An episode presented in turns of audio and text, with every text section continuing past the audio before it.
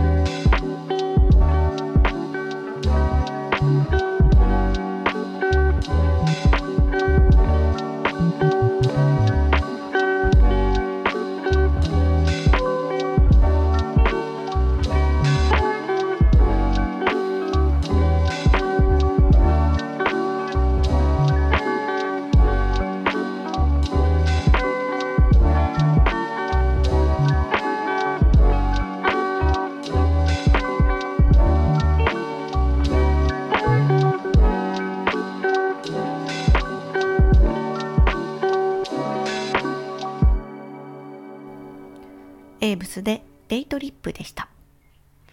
そういえばずっと前に森見富彦の何だったかな？多分夜は短し歩け乙女だったと思うんですけどその一節をその原稿用紙に書き写したことがあって書写したことがあって、すげーってひっくり返ったことがあります。なんかね、やっぱり読んでるだけだとそこまで思わないんですけど、そこまで思わないっていうのは、あの、程度の問題で、その書き写すと、あ、絶対に自分ではこんな文章をもう作れないよって思い知るっていうのがあります。の読むより書き写す方がなんか、その思い知る深度がこう、深いというか、そんな感じでした。金曜日に妻もよこさんっていう方のスペースにお呼ばれしたんです。聞いてくださいましたか？で、それで、あの、水友のね、現代シーカーのプラットフォームの水友の方について、あの、お話ししたんです。えー、すごい汗かいて、なんか緊張で本当に震えながら喋ったんですよ。なんか結構ね、たくさんの人が聞いてくださったそうで、なんか全部でね、99人の人が、なんかこう、まあ、出たり入ったりしていた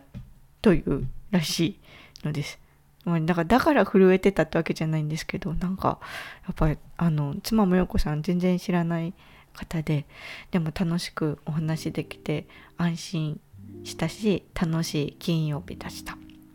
で私もうこのシュートショートだって2年くらいしてるんですよなんだかんだ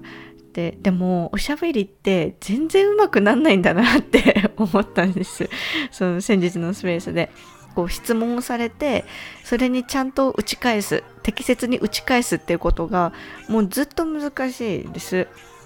自分で自分が何を喋っているのかわからない時とかなんか質問が頭に入ってこない時とかすごいあってなんかね難しいですよねやっぱり。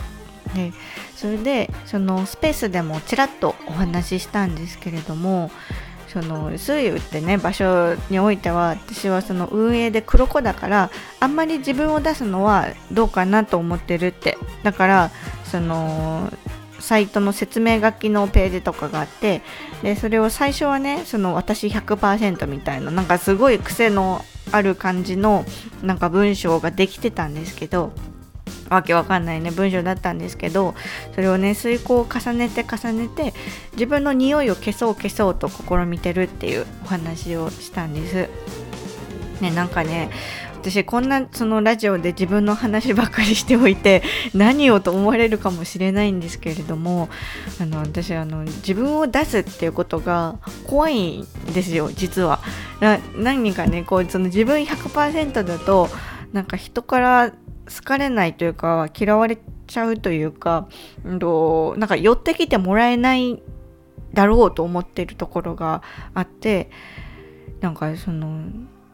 あのあまり話をするのとか特にそんな知らない間柄の人となんかあえて話して、えー、自分のそのなんだろうなんかその経験を話すみたいなのが怖いんですよね。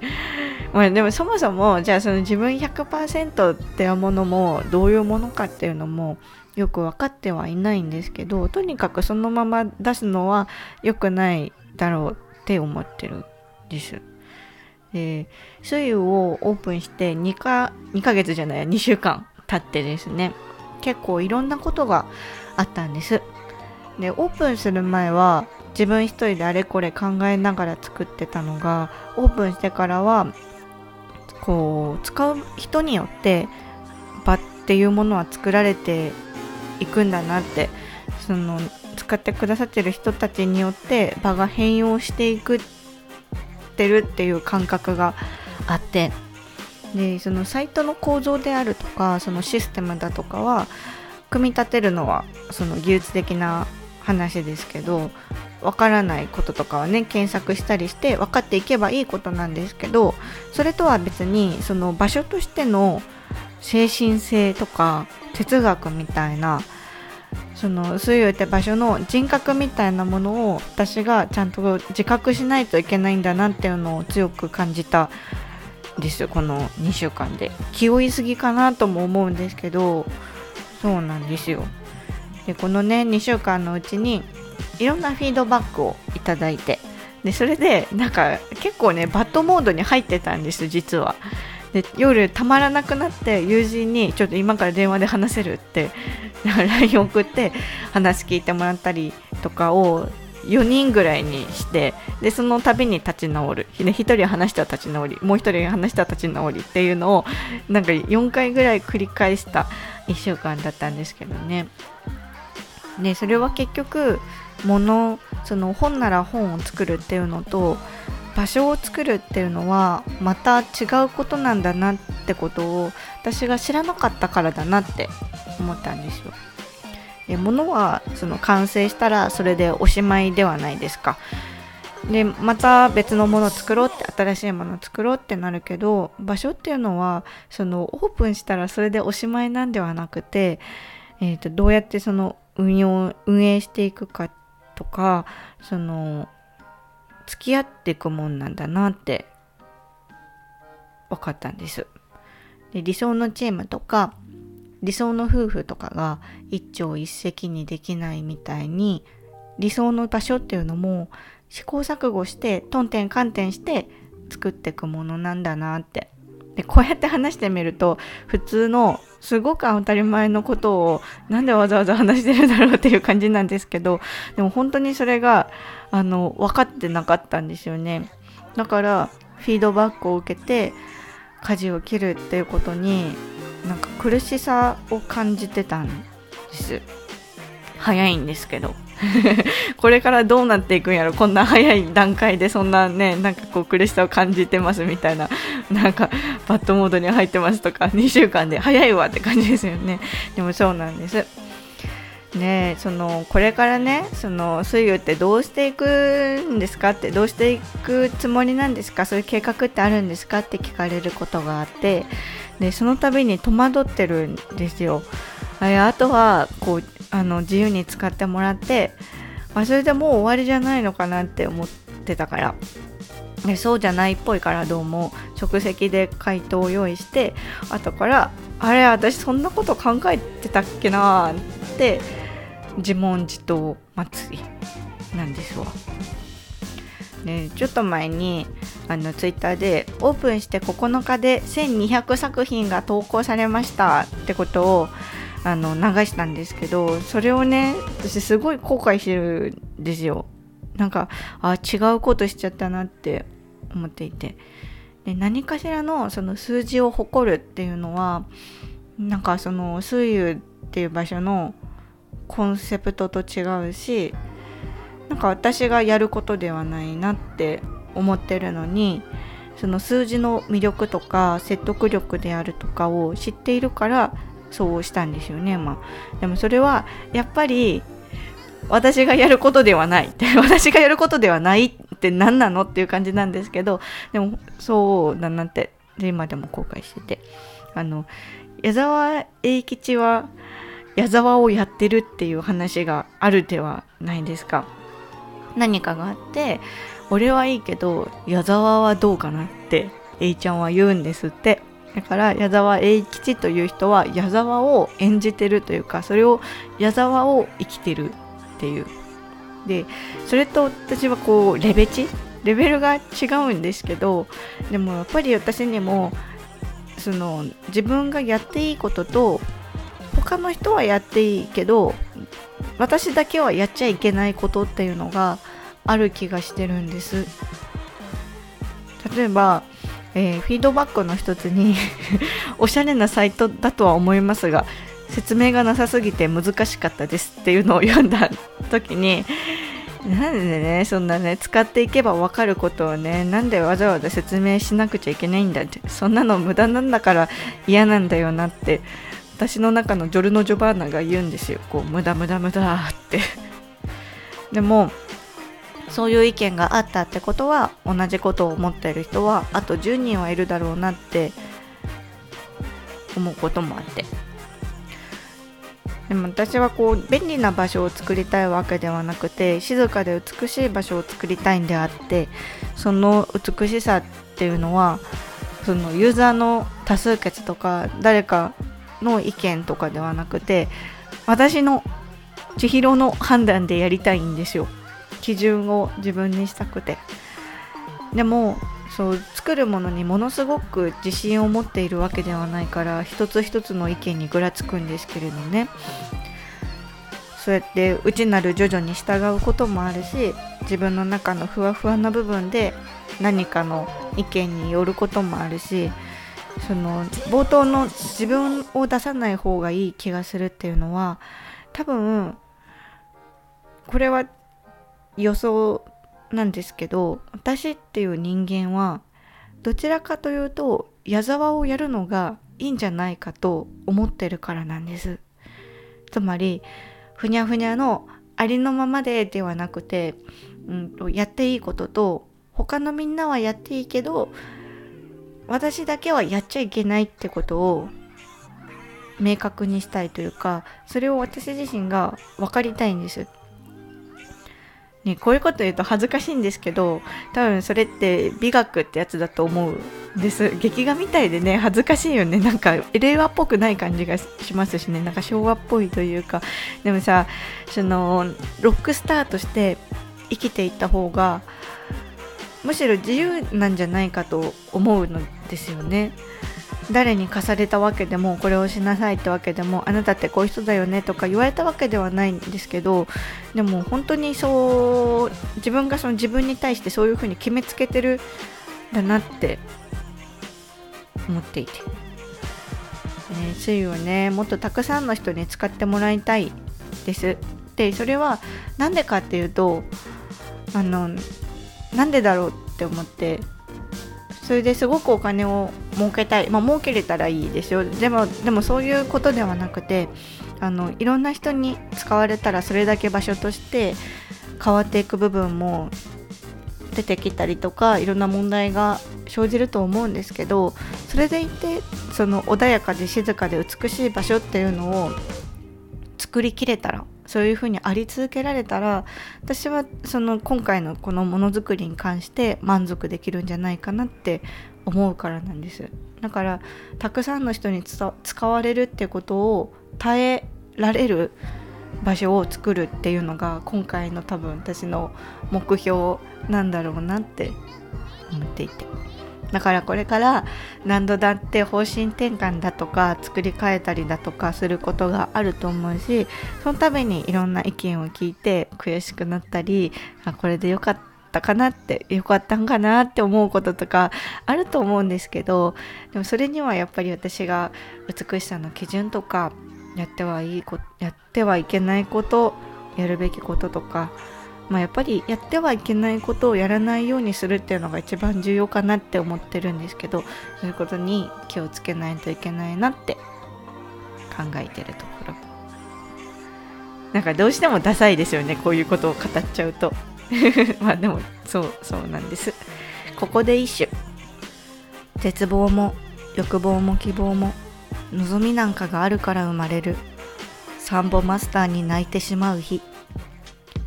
絶望も欲望も希望も望みなんかがあるから生まれるサンボマスターに泣いてしまう日ジムスイムでキングオブカップ Been at it already, had my tarot read. Things are looking up for me, that's what my tarot said. Been pumping out pheromones and wearing red. Young Jerry Lolliver King, but they're not aware of it. Forty dollars is show money, that's what they stole from me. Blow it all bowling, guess I roll funny. Go find me a snow bunny, ask if this cold world's making her nose runny. She melted. I wear a cape that is velvet, couldn't see it, she felt it. See it all like I'm Elvis, move my hips like I'm Elvis. I don't pitch it, I sell it. Couldn't picture me jealous, turning fans into zealots, tuning in when I tell it. There were 15 people at the gig, saying, Oh my god, what fun this is. Did it all, did it right, did it big. Yeah, buddy, were loving it. New cards, new deck, new life. King of Cups, he comes up right. Always, all days, all nights. Sing do I, do I, do I. New cards, new deck, new life. King of Cups, he comes up right. Always, all days, all nights. Sing do I, do I, do I.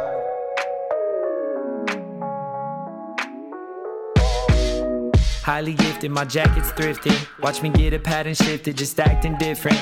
Living in my minutes, I'm catalytic. That's why they love to jack the style like it's on a Civic. I will never pull the strings like an oligarch. I do my dance at the club with the lonely hearts. Watching all these little men try and be Bonapartes. And make the rest of us deal with their broken parts. Ugh. Despite evil, I like people. Put your hands in the air if you're bipedal. Yeah, if life is a film, give me five sequels. Trying to pull my thread through the plot like a fine needle. All of these lines equal proof that I live alone. Got the benefit of time to deliver flows. Eating creamy peanut butter, buddy, I lick the bowl. Brings my soul body into the physical.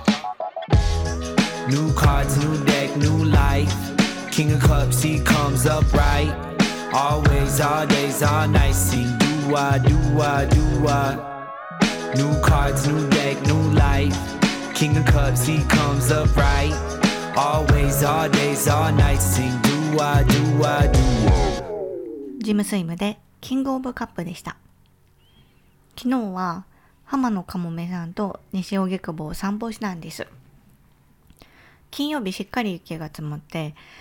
あ、これは明日はもうダメだなって、私もうずっと家にいるから、もう寒い日に外出かけるっていうのがちょっと意味わかんなくなってきてるんですよ。だからこんな寒い中散歩に西荻まで来てもらうなんて申し訳ないと思って、でも前日にねかもめさんに「明日どうしますか?」ってあの延期をするかそれかもっとあの間ぐらいの時点でご飯だけにしますかみたいな連絡をしたらかもめさんが「いや楽しみにしてました」って「明日は暖かく晴れるそうですよ」って返信が来て「あそうなんだ大丈夫なんだ」と思って実際素晴らしく晴れて絶好のお散歩日和に散歩ができてすごくほっこりな一日になりました。で行ってみたかった雑貨屋さんに一緒に行ってそしたらですね行ってみたらその並びが4軒全部雑貨屋さんだったんですよ一軒家違う。でそれで一つ一つ見て回って鳥柄のマスキングテープとあとポストカードを手に入れてで今気づいたらそのポストカードも鳥柄です。私なんか鳥モチーフが好きみたいです。でそれからブリューブックスに行ってあの本屋さんでですね「ショートケーキを許せ」ってあのショートケーキにまつわるエッセイを買ってでそれから行ってみたかったレモンケーキのお店に行ってで途中であのパン屋さんと別のケーキ屋さんによってベーコンエピとですねあとでっかいクッキーほんとアメリカみたいななんだろう手のひらぐらいいや手のひらはもう優にあるぐらいのでっかいクッキーを買ってでレモンケーキの店はですねお店に入った瞬間にレモンの匂いがするとってもいいお店だったんです。で上着なしで出たんですけど十分なくらいあったかい日でそれから我が家でハーブティーを入れてベーコンエピとクッキーとレモンケーキを一緒に食しました。春の夜のハーブティー。ハーブティーに言いつつ春の夜の嘘つきはドラえもんの始まり。合ってるかな？合ってるかな？ハーブティーにハーブに言いつつ春の夜の嘘つきはドラえもんの始まりでした。ハーブティーにハーブに言いつつ春の夜の嘘つきはドラえもんの始まり。あの、これは、あの、短歌界のドンのホムホムの穂村博氏の短歌、有名な短歌なんです。で、それでですね、レモンケーキは1個ずつ包装してあって、で、透明なフィルムに蛍光の黄色の包み紙に包まれてこうキャンディー結びというんですかね。そのえっ、と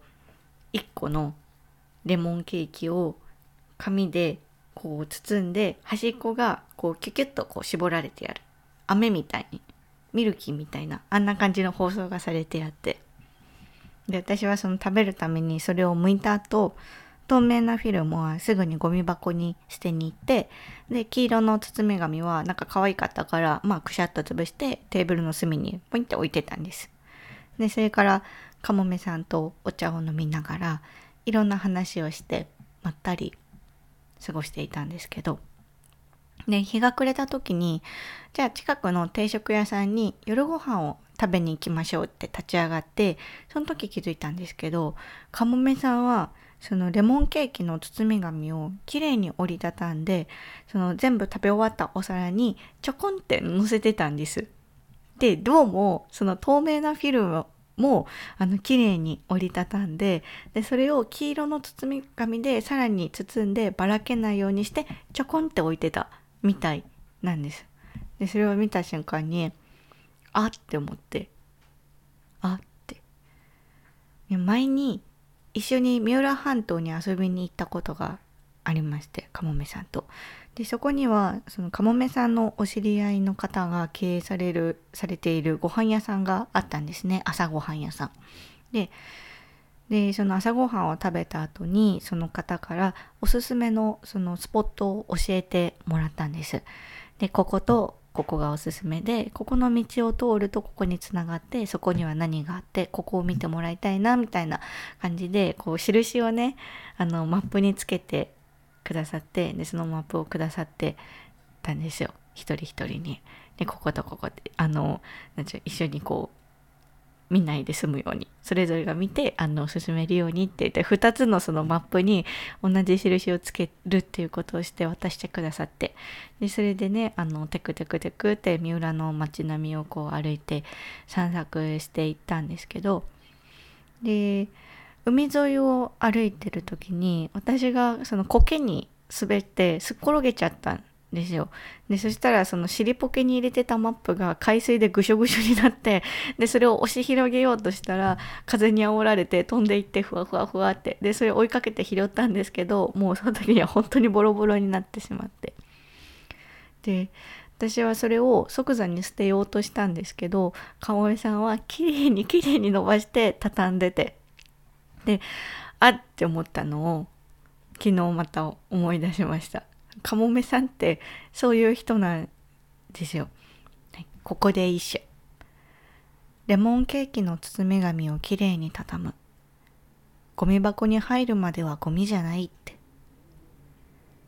レモンケーキの包み紙をきれいに畳む。ゴミ箱に入るまではゴミじゃないって。それであって思ったのを思い出して帰ってから短歌を作って寝ました。かもめさんにとっては誰かからもらったものは汚れたってその役割を果たした後だって直ちにゴミにならないんだなって。やっぱこの人ってすごいなって。でかもめさんの写真が私やっぱりすごく好きなんですけど最初見た時から好きだ好きで今も好きで本も作ったし私なんかトレーナーにプリントしてあちょっと許可を得てでしょあのプリントしてそれ着て寝てるぐらい好きなんですけど なんかねあの技術の問題ではなくて私がどんなにこの先その写真を撮る技術が増したとしてもあのかもめさんが撮るような写真って絶対撮れないだろうなって思うんです。ね、なんかそのその作ったものってちゃんとその人が出てるな出るものなんだなって思うんですけどだからそのそのねそのかもめさんがその見てるものとかその眼差しであるっていうのは私には絶対にないものだしで好きってことはそれは私にとって必要なものなんだろうなって。ということは私がそう思うってことはこの世にあと10万人くらいはかもめさんの写真を必要だっていう人がいるんじゃないかなって思って。今年もかもめさんと一緒にお出かけして写真を撮るのを眺めていたりとかしたいなって思っているところなのでした。ここで一首薄く雲がかかっている。ベランダの小物干しが揺れている。暖かそうな外と暖かい家。薄く雲がかかっている。ベランダの小物干しが揺れている。暖かそうな外と暖かい家。なんだか最近波長の短歌を作ってるんですよ。そうしようと思ってるわけではなくて私木下師匠木下達也師匠があの定期を守れって言ってるので定期を守りたいんですけど多分今はそういう時期。なんか波長を作っちゃう作るのが楽しい時期なんだろうなってそうみたいです。今肖像画の練習をしてるんですよ。脳の右側で描けが肖像画のセクションで。でたくさんいろんな人の顔を描けるようになりたいなーって。人の顔を描くのは風景とかなんか花瓶とかを描くよりずっと楽しいです。今週はちょっといいご飯屋さんに友人と一緒に行く約束があるんです。楽しみで。え会った時はその人の顔をじっと観察して後で帰ってからあの思い出してその人の絵を描こうかなって描いてみようかなって思ってますこの話はまた来週しますねではまた。